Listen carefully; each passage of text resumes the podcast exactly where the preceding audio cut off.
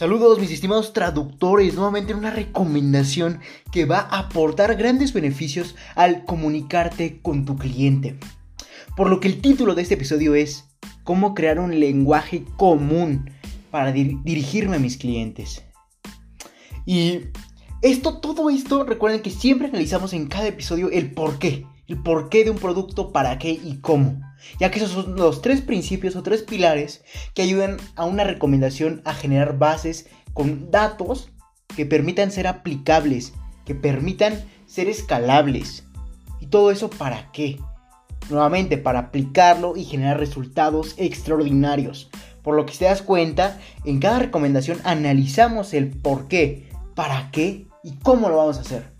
Esos son los tres pilares que debemos de tener en cuenta para el entendimiento y la aplicación de cada nuevo conocimiento adquirido.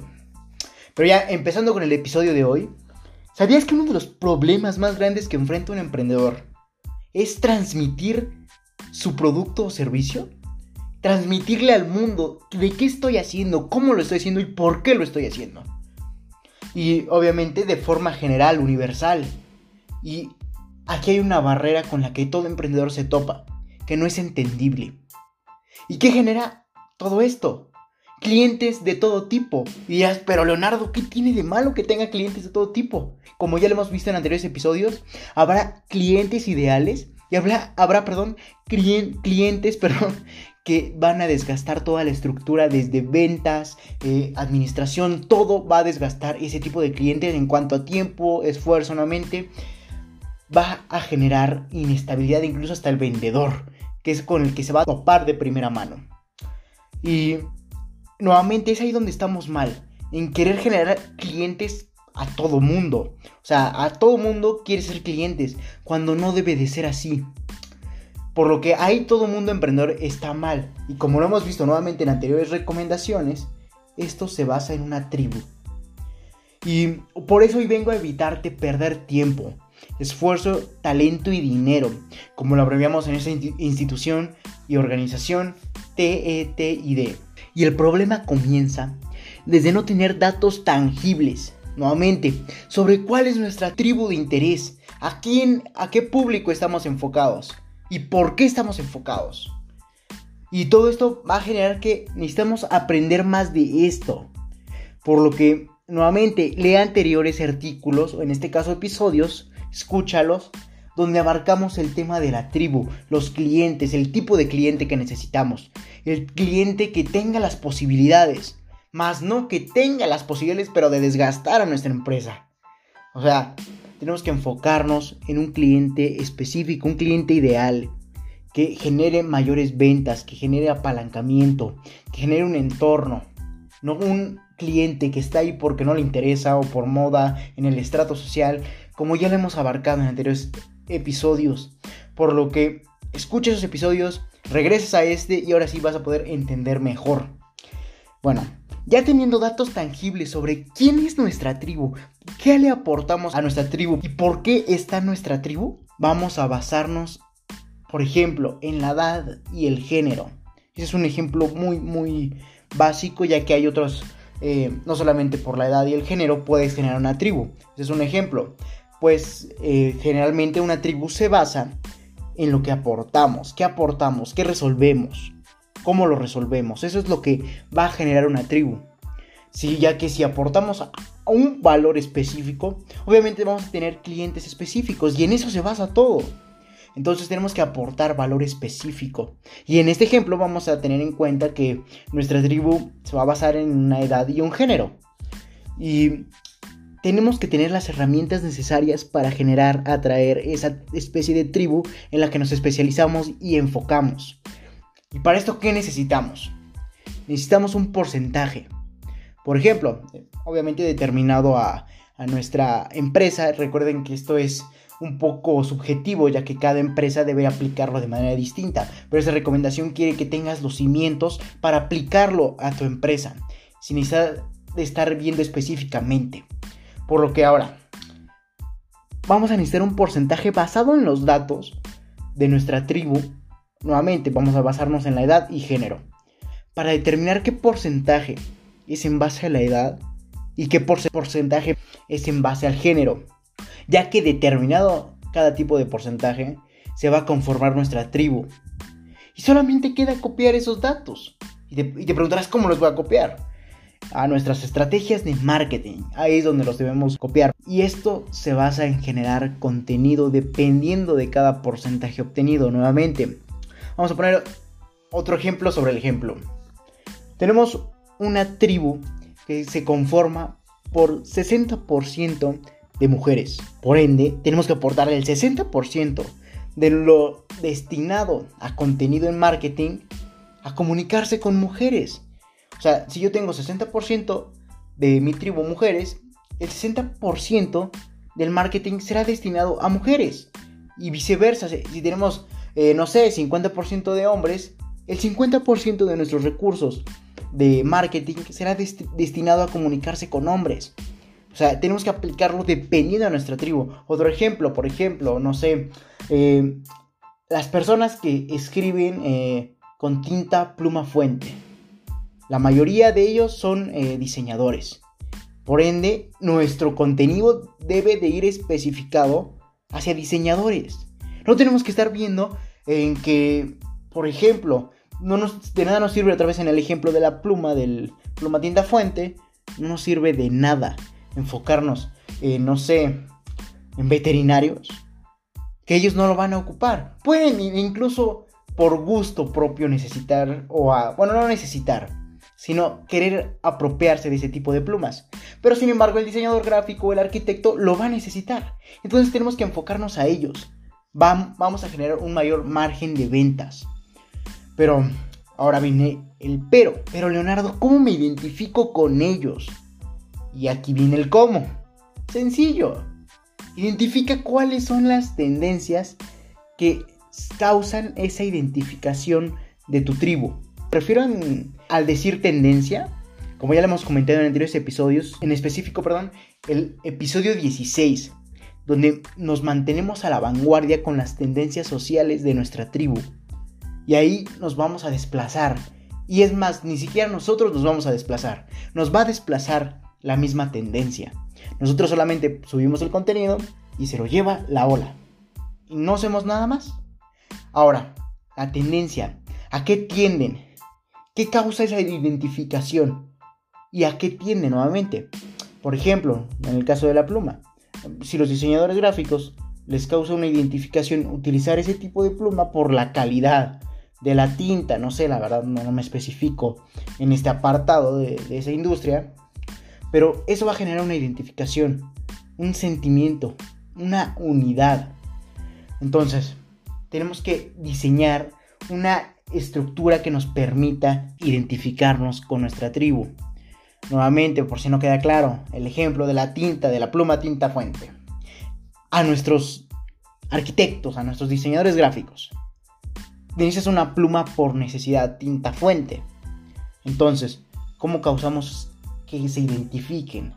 Que vamos a generar contenido con nuestra pluma fuente haciendo que nuestra, no sé, la persona que modele simule ser un arquitecto que se le facilita muchísimo más el trabajo con nuestra pluma a comparación de otras. Entonces, ya teniendo ese punto, podemos pasar al siguiente chip que tenemos que tener presente. Y es identificar el tipo de, léxico del porcentaje correspondiente a clientes. Entonces, ¿a qué me refiero con identificar el tipo de léxico? Y esto se basa en qué idioma, en qué, cómo nos vamos a comunicar. ¿Qué aspectos tiene que tener esa comunicación, ese lenguaje para nuestra tribu en específico? Y es que nos tenemos que dirigir e intentar aplicar todo nuestro contenido en el tipo de tribu que tenemos. Recuerda, aquí hay un dato muy importante que siempre debes tener presente. Por más liberal que tú quieras ser en base a la expresión o la emisión de contenido que quieras aportar para causar ah, identificación con tu tribu, siempre va a haber políticas, en, no, no por parte tuya, ya que eso es subjetivo, pero por parte de las plataformas en las que te vas a expandir, siempre habrá, políticas sobre el uso de ciertos términos. No sé, por ejemplo, pueden ser el uso de groserías, el uso de doble sentido. Eh, depende de cada plataforma en la que tú desees abarcar ese contenido. Así que hay que tener mucho cuidado. Y eso va a dar paso al siguiente número, el número 3. Atiende el tipo de léxico según la ubicación donde quieras repartir tu producto. Y esto nos vamos a basar nuevamente hay léxicos es igual a zonas. No es lo mismo establecer ciertos términos en un país de habla hispana que en un país de habla inglesa. Por lo que tienes que aprender a saber cuáles son los límites del territorio en el léxico. Incluso vamos a profundizar un poco más. Vamos a poner, incluso dentro del mismo concepto de habla hispana, hay diferentes regiones que eh, contienen diferentes significados, diferentes palabras. Entonces tienes que profundizar en la zona en la que quieres distribuir tu producto para que sea específico de esa zona. Y no se traslade a otras zonas donde se pueda malinterpretar. O sea, esto va a generar incluso, eh, si no lo tienes presente, un autosabotaje. ¿Por qué? No es lo mismo decir cierta palabra, no sé, por ejemplo, la Ciudad de México, en Monterrey. O sea, va a haber diferentes casos en donde incluso puedas generar controversia e incluso hasta ofender a tus clientes por no saber utilizar un léxico determinado, un tipo de lenguaje en una zona determinada. Por lo que tienes que aprender a saber cuáles son los límites de tu territorio y aprender cuál es el léxico de ese mismo territorio. Ahora, las plataformas digitales eh, te permiten distribuir en específico tu contenido a una zona en específico. Y así puedes duplicarlo. Por ejemplo, quiero que esta imagen se vaya solamente para Monterrey. Ok, va. Esta imagen nada más quiero que se vaya para Ciudad de México. Ok, va. Esta para Guadalajara. Ok. Beneficio que nos aportan las plataformas digitales. Recuerda, incluso si este punto no lo tienes presente, puedes ofender a tus clientes y eso va a generar que tu, que tu empresa tenga una fama mala, no una, una fama positiva. Y de ahí pasamos al cuarto punto y sin duda un punto un poco subjetivo, tanto como para ti que el que lo estás produciendo, tanto como para el cliente que lo está visualizando. Y esto se basa en que generes contenido visual, ya que no por nada la frase dice, una imagen vale más que mil palabras.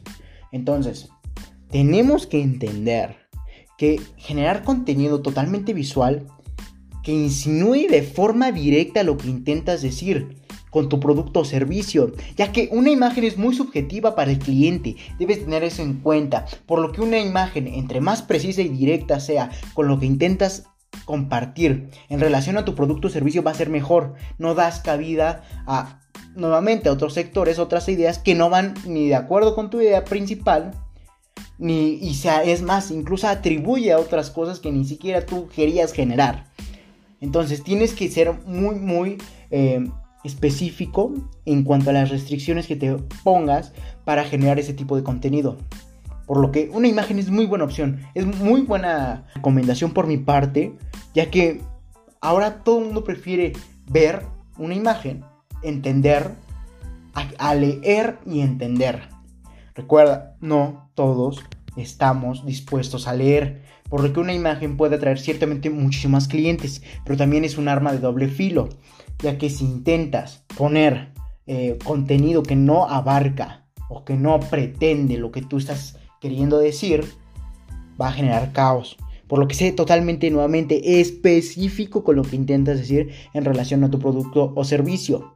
Y esa imagen de preferencia yo recomiendo que contenga letras, o sea, que contenga frases, oraciones que permitan interpretar mejor aún para el cliente lo que intentas decir con tu producto o servicio y qué le aportaría. Entonces, dependiendo de tu sector, procura que no atribuya otras ideas. Por lo que terminamos este episodio, pero sin antes quiero preguntarte una sola cosa. ¿Tú qué emprendes? ¿Y cuál es tu tribu? En cuanto a edad, género, eh, no sé, cuál es la tribu a la que te enfocas. Puedes dejar tus comentarios en mi página de Facebook, LR4-Emprende 110, donde incluso te podré dejar un comentario donde estaré personalmente respondiendo. Si te interesa esto, felicidades.